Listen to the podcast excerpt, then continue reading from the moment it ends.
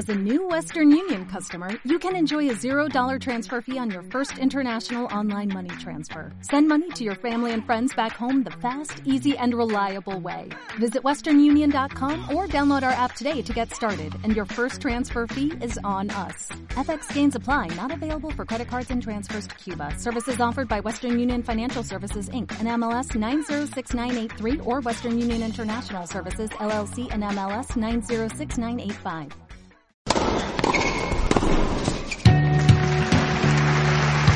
Hola amigos, ¿qué tal estáis? Bienvenidos una edición más a este vuestro programa, La Casa del Tenis, la edición número 14. Y una vez más tengo el privilegio, el privilegio de contar con el especialista de tenis en la página web de Eurosport, Pablo Sarmiento. Pablo, ¿qué tal?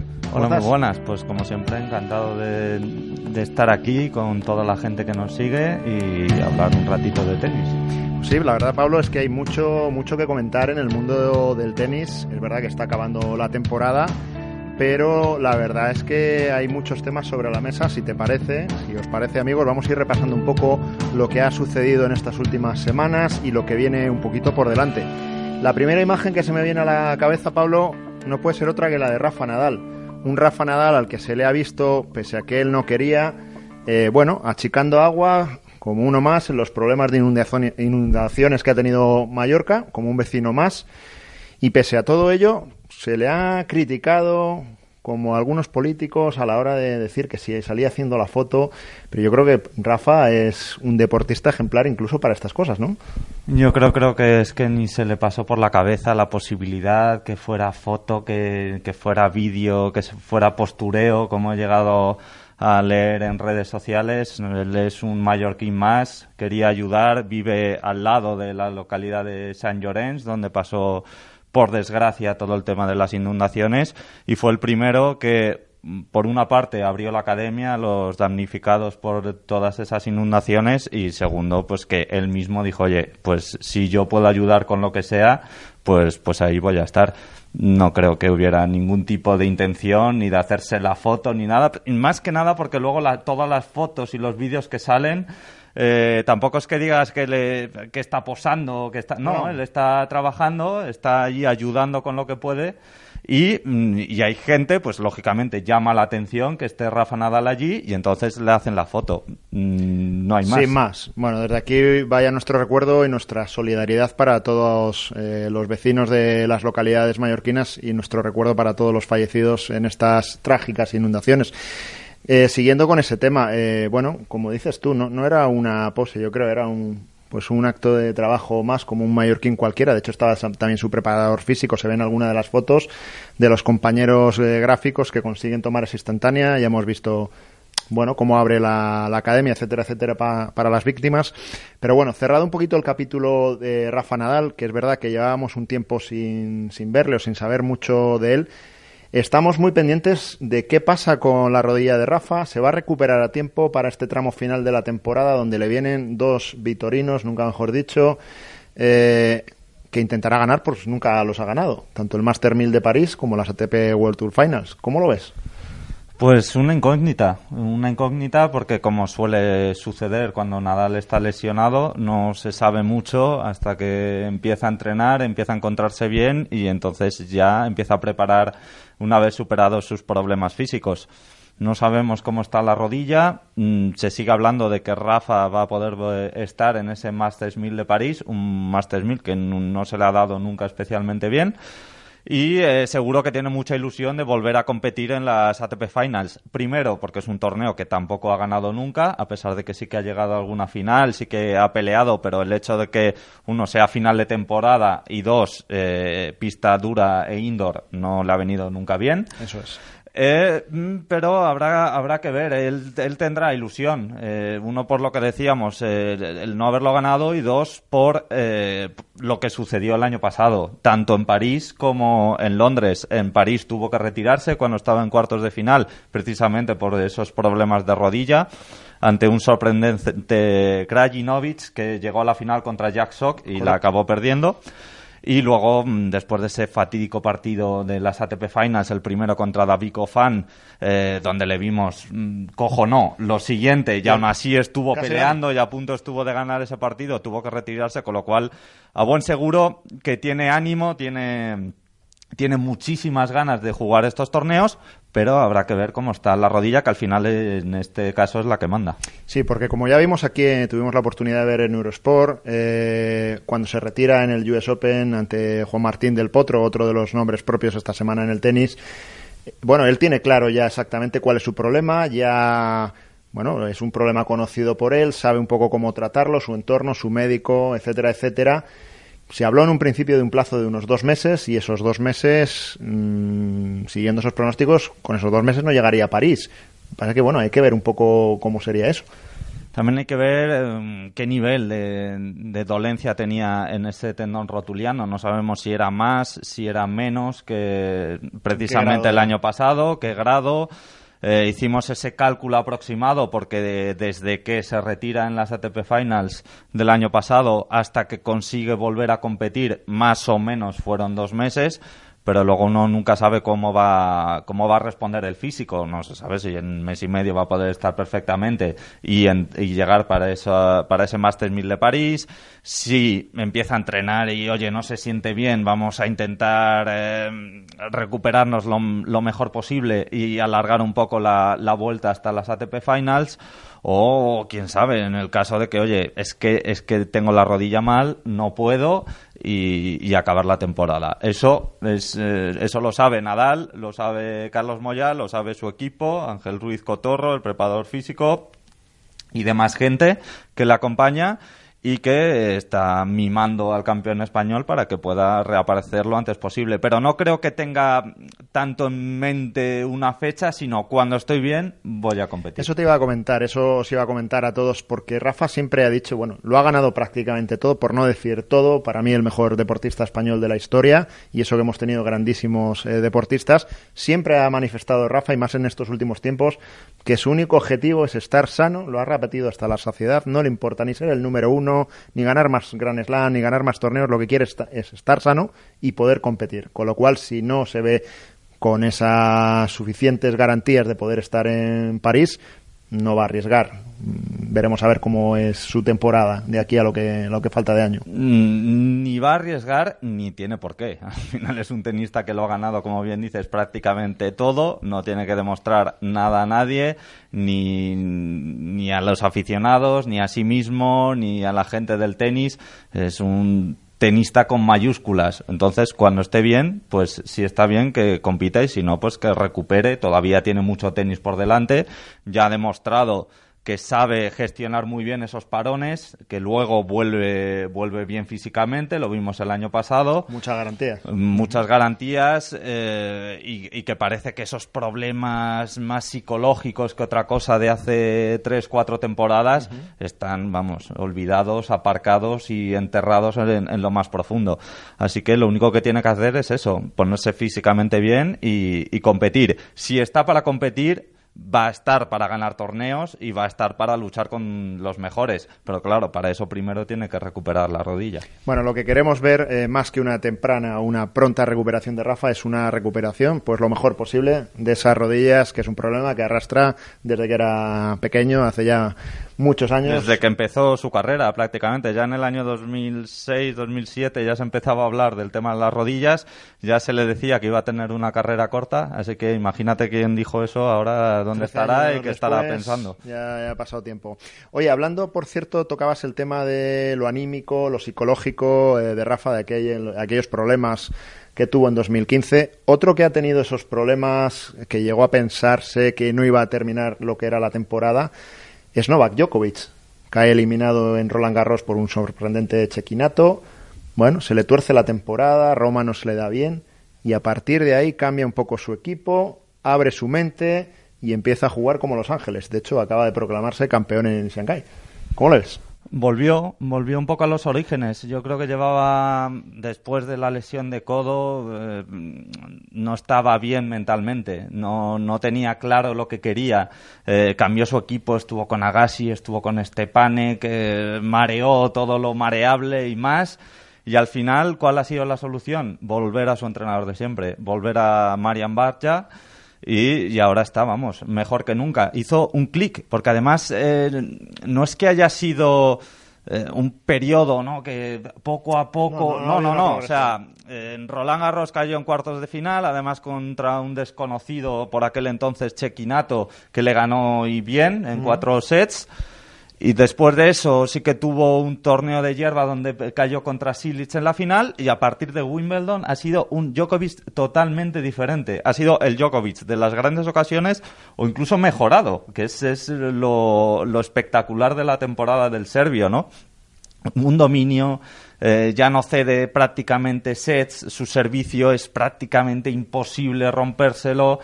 Eh, cuando parece que hay un tenista, oye, que está despuntando Esberev, nada, repaso con Esberev. Oye, que Koric viene de ganar a Roger Federer, nada. En la ah. final, ninguna opción contra Novak Djokovic.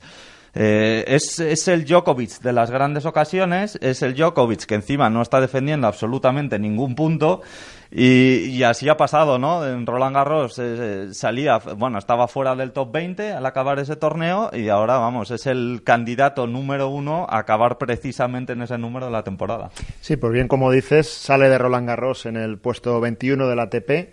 Cuatro meses después ya está en el número 2 del ranking ATP, a escasos 215 puntos de, de Rafa Nadal y además, como dices, con un tenis del de las grandes ocasiones, del Djokovic dominador de 2011 y 2015, donde gana tres de los cuatro Grand Slam y hace semifinales y final respectivamente en el otro.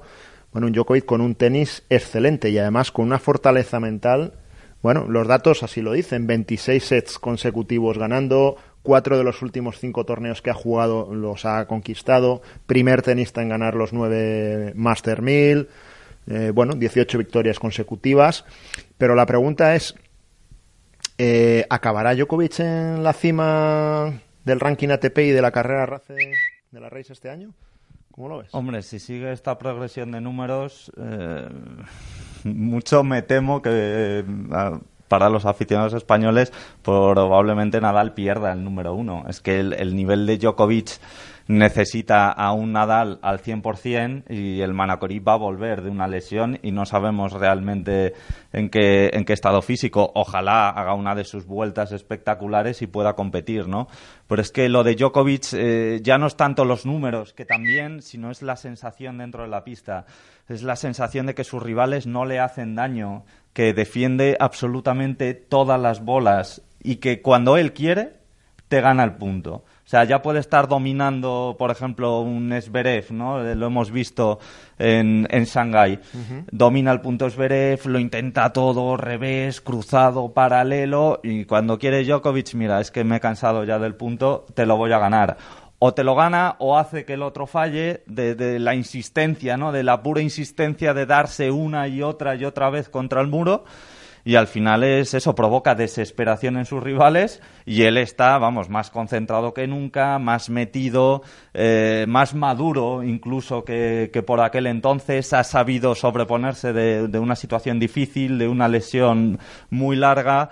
Eh, y lo veo muy centrado, muy centrado. No sé si también lo de formar una familia también le ha podido venir bastante bien para, para, oye, calmar un poco los nervios, templar ese, ese temperamento siempre fuerte del tenista serbio y, es que, vamos, eh, como decíamos, es que es prácticamente un muro inexpugnable. Es curioso que le haya llegado a la perfección, mira que ya era casi perfecto, un tenista perfecto a los 31 años. ¿Qué pasa con los treintañeros, Pablo? Tú que eres todavía joven, ¿te conservas Bueno, yo dentro de nada, ¿eh? entro ya en la treintena. ¿Qué pasa con los treintañeros que se van haciendo con todos los torneos de Grand Slam? Todavía no termina esa nueva generación, eh, los Esberev, Koric, Sisipas, etcétera, etcétera, de dar ese salto y poder meter mano a los grandes que copan el circuito desde hace 10 años. Eh, es que el, el, problema es que tienen que echar mano a prácticamente de los mejores tenistas que ha visto el mundo del tenis a lo largo de su historia. Claro, es que es complicado.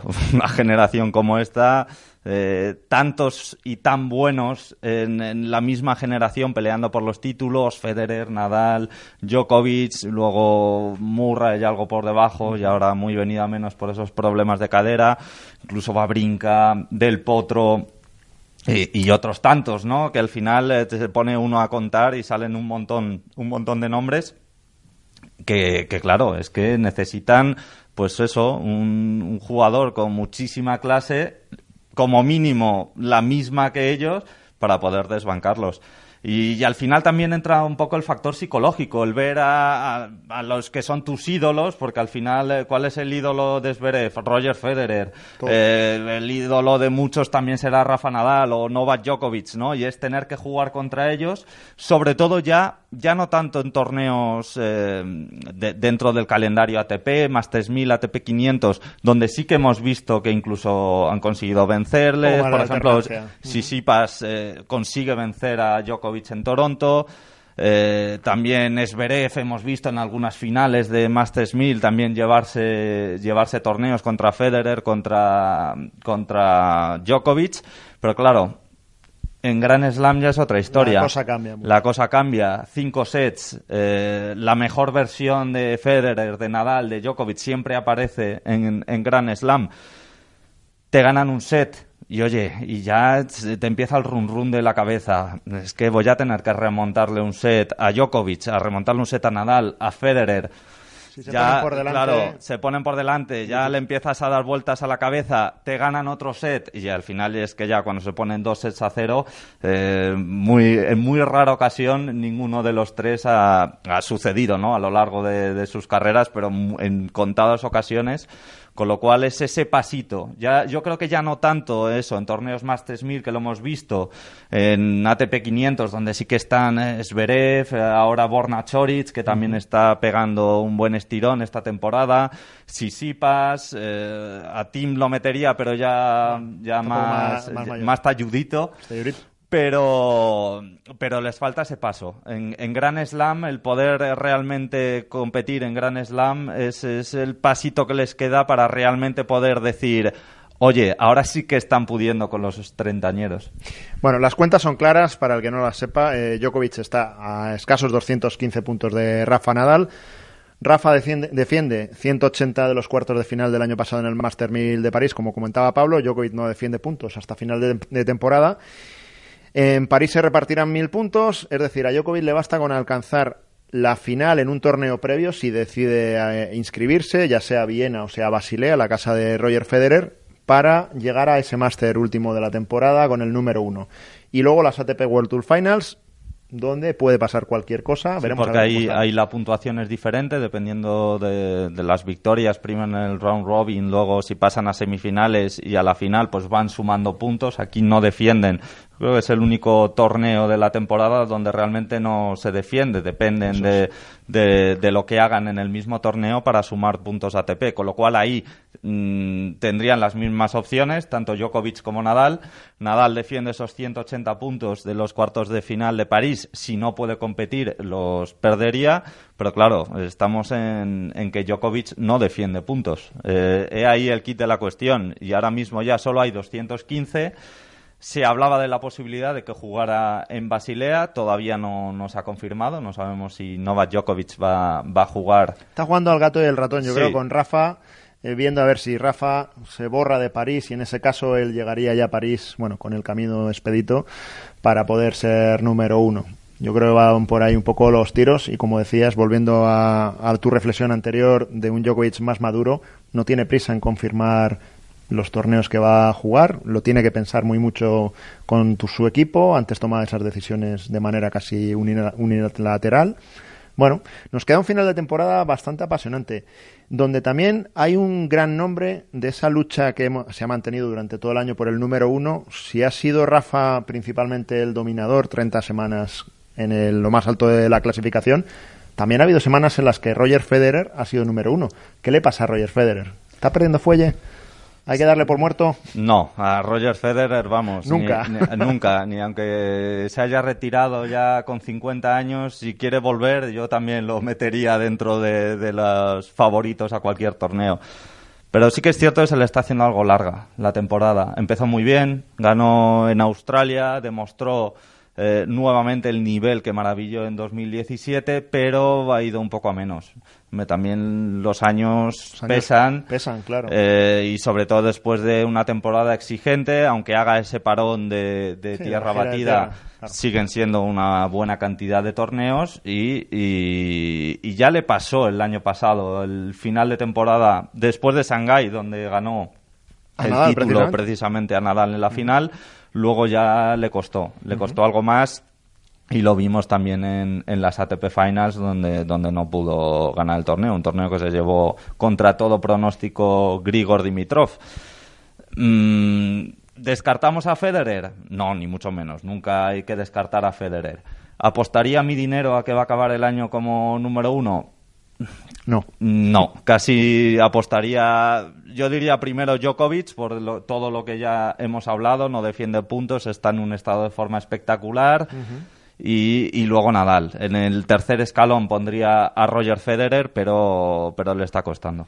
Bueno, es verdad que en ese último tramo eh, de la temporada, donde, como insistimos, nos viene París, el último máster del año, y las ATP World Tour Finals, en esas ATP, en esas finales ATP, Probablemente no esté de Juan Martín del Potro. La verdad es que nos duele después de ver cómo se ha levantado tantas veces de tantas lesiones, tantos pasos por el quirófano y ahora que se haya confirmado la fractura que tiene en la rótula. También es un misterio, no se ha estimado un plazo de, de vuelta, pero ya con 30 años, varias lesiones y demás, le va a costar. Estaba destrozado. Normal, normal y más teniendo en cuenta un tenista que lo ha pasado muy mal, que ha sabido sufrir, que bajó a los infiernos prácticamente el 1500 en el ranking ATP para volver a subir y llegar a esta temporada a su máximo, a ese número 3, ganar un Masters 1000, volver a una final del, del US Open. Una pena, porque además fue una acción fortuita, eh, un resbalón, dio con la rodilla en el suelo eh, él decía, oye, eh, me duele, le decían, hombre, es, el golpe, es normal, ¿no? Además me acuerdo en ese partido, entraba el fisioterapeuta y le preguntaba, bueno, pues, pues, era el golpe, ¿no? Pues al final era, era más que el golpe, por desgracia, esa fractura de rótula, una lesión bastante, bastante extraña, ¿no? no se suele dar, ¿no? Muy singular. Eh, porque es precisamente eso, fue el golpe, un resbalón y chocó con la rodilla contra el suelo de la pista una pena. Ojalá no se le ha descartado todavía al 100% para, para esas ATP World Tour Finals de Londres, pero, pero está complicado. La verdad, una, una, fractura no se recupera así como así y en el caso de que llegara habría que ver también en qué condiciones. Eh, toda la fuerza para un jugador muy querido eh, dentro del circuito. Uno de los más queridos, uno de los más queridos mm, tanto por los compañeros tenistas como por los aficionados. Siempre da mucho espectáculo dentro de la pista y que es una pena volverle a haber lesionado. Hablando de, de calvarios, etcétera, etcétera. Eh, bueno, repasado un poco el bloque masculino me viene a la mente el calvario por el que está atravesando Garbiñe Muguruza. Eh, aunque se la ve feliz en sus declaraciones, etcétera, etcétera, yo creo que la profesión la lleva por dentro porque nosotros que seguimos muy, muy de cerca sus partidos, el rictus que presenta, sus discusiones en pista con su entrenador Sansumik, eh, los resultados que no terminan de acompañar, hacen que estemos ante una temporada bastante mala de una tenista para mí con cualidades de dominar el circuito femenino con todos sus golpes y, en fin, ¿Cómo la estás viendo? Es complicado y me recuerda, mira, antes justo hablábamos a esa, esa fase que tuvo Rafa Nadal, esos problemas eh, más, más de cabeza que físicos en el año 2015 y me recuerda un poco a eso. No hay problemas físicos, sí que los hubo, ahora sí que parece que, que ha terminado de recuperarse pero hasta, hasta el Wita Hong Kong, donde sí que llegó a semifinales, no era capaz de encadenar dos, tres partidos consecutivos ganados. Sí que es cierto que en Hong Kong parece que ha visto algo la luz, eh, pero en cuanto se topó con una rival de, algo más entidad como One, pues acabó cediendo el partido. Pero, pero es el camino a seguir. El camino a seguir, luchar pelear eh, y quizás cambiar un poco la actitud dentro de la pista, porque en cuanto ya le remontan el partido, eh, empiezan eso, empieza esa cara de desesperación, de no saber qué estoy haciendo, llama a Sansumi para que baje pero al final acaba siendo más una discusión, ¿no? Sí que vemos a Sam que intenta hablar con ella, oye, que no lo estás haciendo mal, que me está gustando tus golpes, que tienes que seguir por este, por este camino, por el otro, con el servicio. Y al final la cara de Garbiñe es que de no estar convencida de lo que le dice, sí, de lo que le dice, Sumik, ¿no? De, de no creerse que realmente está jugando bien en esos momentos de, los partidos, ¿no? Eh, es, que con los temas mentales es tan complicado porque al final es muy difícil. No sabemos, podemos hacer eso, elucubraciones y suposiciones de lo que se le pasa por la cabeza a Garbiñe, pero no lo sabemos. No sabemos qué le pasa, qué, en, qué estado se encuentra, si, si no se encuentra cómoda con su juego. Eh, si se ve bien en los entrenamientos pero luego no consigue extrapolar esas sensaciones a la competición, que también es bastante habitual, o si en esos momentos en los que ya no domina el partido con claridad, pues no sabe gestionarlos, que yo creo que va un poco por ahí, eh, y llegan los errores, llegan las subidas a la red forzadas, que al final acaba fallando, eh, los servicios sin tanta convicción, las derechas que ya no son tan dominadoras y se quedan en medio de la pista pues, pues a lo mejor tiene que intentar que lo que le sale bien cuando está dominando, que se le quede en la cabeza, intentar recuperar esas sensaciones cuando ve que la rival aumenta el nivel y se le pone más complicado los partidos. Claro. Bueno, una Garbiñe, en este caso, bueno, tanto Garbiñe como el resto del tenis español en este tramo final de temporada no está teniendo o brillando como merece y la verdad es que no va a estar en las eh, WITA Finals. Este año no va a poder participar Garbiñe, donde no está clasificada. Una que sí que está clasificada y además con holgura suficiente es Simona Halep, que acaba de confirmar, bueno, que va a mantener el número uno durante un año entero en el circuito femenino y eso que el circuito femenino es probablemente de los últimos 20-30 años el más abierto de todos. Cualquier tenista, te diría, entre las 20 primeras del ranking son capaces de ganar cualquier torneo. Pero lo que está haciendo Simona Halep eh, dominando el circuito de esta manera es simplemente increíble. ¿A quién ves favorita en esas WTA Finals que todavía queda alguna plaza por confirmar? Esa es una pregunta, es la pregunta del millón, diría yo. Primero voy a hablar del tema Halep y ya me, voy pensando la respuesta porque, porque es, un, es un tema complicado. Hombre, Halep primero consiguió ganar por fin un torneo de Gran Slam, lo hizo en Roland Garros. Sí, lo merecía, había ya dado al palo unas cuantas ocasiones y la verdad es que la rumana se lo merecía. Ha sido la más regular dentro de toda la irregularidad que se vive dentro del circuito femenino y al final esa regularidad pues tiene el premio de ir manteniendo semana tras semana tras semana el número uno y así va a acabar al final de año. ¿Que ha sido la más dominadora? Pues no, tampoco, tampoco ha sido la más dominadora, pero sí que ha sido la más regular, la que más lejos ha ido llegando en, en los torneos y la que mm, no siempre, pero casi siempre estaba allí y de cuartos de final para arriba, ¿no? Hablar de Halle como favorita en, en las WTA Finals, pues probablemente no la pondría yo como la máxima favorita. Le pasa un poco como a Rafa Nadal.